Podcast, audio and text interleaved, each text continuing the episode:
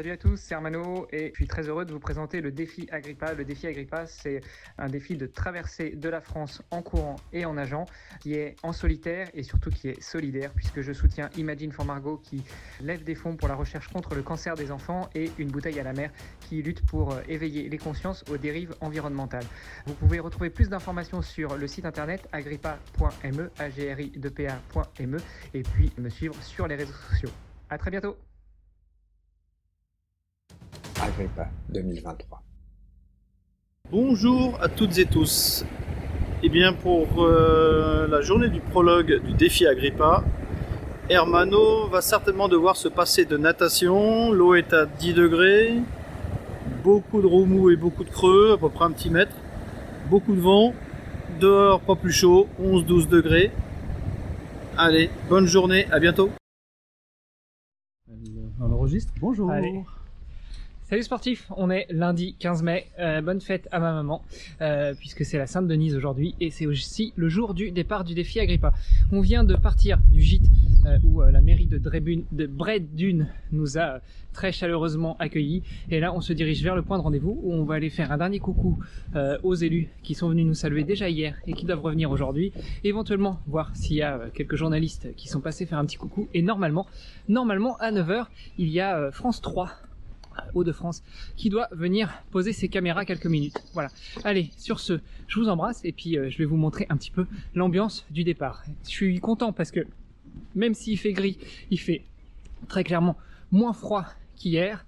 Pour l'instant, il n'y a pas de vent et ça, ça va être cool pour un bon départ, même sous les nuages. Salut les sportifs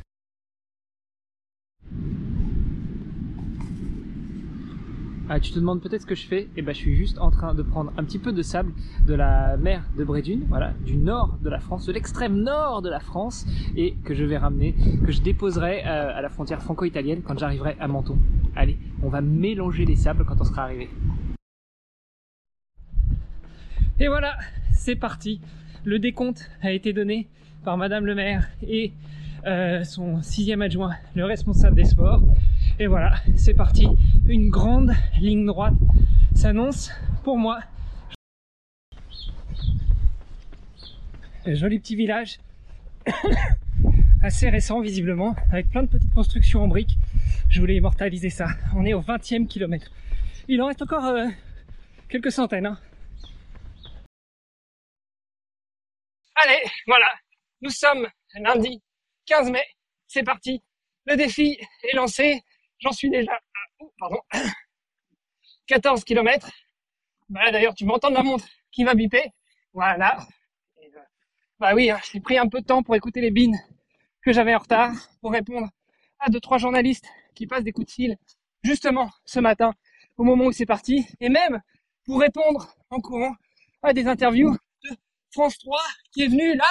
Donc si vous regardez euh, France 3 Haute-France, je ne sais pas quand est-ce que ce sera diffusé, mais vous allez voir ma tronche en train de courir. Ouais Bon allez, je vous embrasse. Je pense bien fort à vous. Merci, merci, merci pour votre soutien à toutes et tous. Vraiment, ça me va droit au cœur. Ça me réchauffe le cœur, surtout que la vraie dune s'appelle. Non, ça va.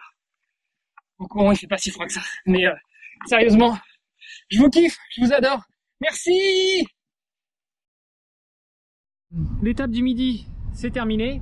J'ai même eu la chance de croiser un copain d'enfance, on peut le dire, parce que finalement on n'est plus si jeune que ça. Et puis euh, il va m'accompagner sur quelques bornes. Alors lui sur le vélo et la petite puce sur le siège. Voilà. Allez, à tout à l'heure. Bah tu sais quoi? Je suis à 2 km de l'arrivée de l'étape du jour et euh, bah, une petite grimpette et en fait euh, j'y vais à pied et bah, ça peut s'expliquer en fait par euh, un petit peu de perte d'énergie là sur euh, les trois derniers kilomètres. J'avais une envie technique pressante et euh, je pensais que je pourrais attendre d'arriver à l'étape du jour. Et en fait non. Au bout d'un moment c'était impossible.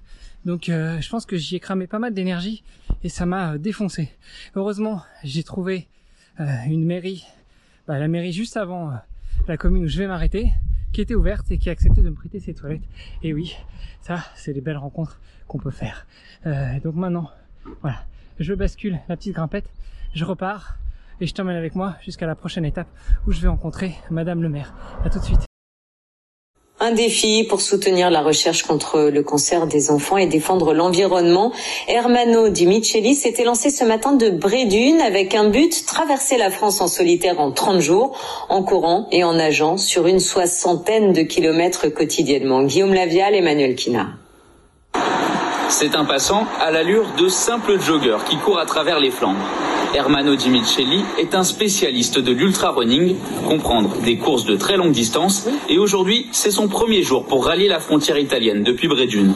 Un parcours de 1450 km sur un mois. La pluie s'est invitée à la fête, mais ça ne l'empêche pas de sourire. Basket au pied. On se sent super bien, les jambes sont, euh, sont prêtes à en découdre, et euh, je dirais même que j'étais un peu excité par, euh, par l'aventure. Ce défi sportif, imaginé il y a trois ans, n'est pas qu'un challenge pour le coureur, mais aussi une manière de faire une bonne action. Tu veux prendre quelque chose avec ou pas? Non, ça va. L'objectif, c'est non seulement moi de découvrir mes limites et de les dépasser, mais aussi euh, de soutenir deux associations qui me sont chères, euh, à commencer par Imagine for Margot, qui lutte contre le cancer des enfants, euh, et puis Une bouteille à la mer, qui lutte pour éveiller les consciences contre les dérives environnementales. Le but, c'est de faire connaître et de lever des fonds, puisque bah, l'argent, mine de rien, c'est le nerf de la guerre, et donc il en faut pour pouvoir, pour pouvoir apporter à ces différentes causes. Dans son périple, Hermano est suivi par son entraîneur Paul Sardin, qui le retrouve régulièrement pour le ravitailler tout au long de ses 60 km quotidiens. Il a supervisé toute la préparation. Tout à fait confiant, tout à fait. Donc euh, je pense qu'on serait pas parti euh, si on n'avait pas bien cadré la chose.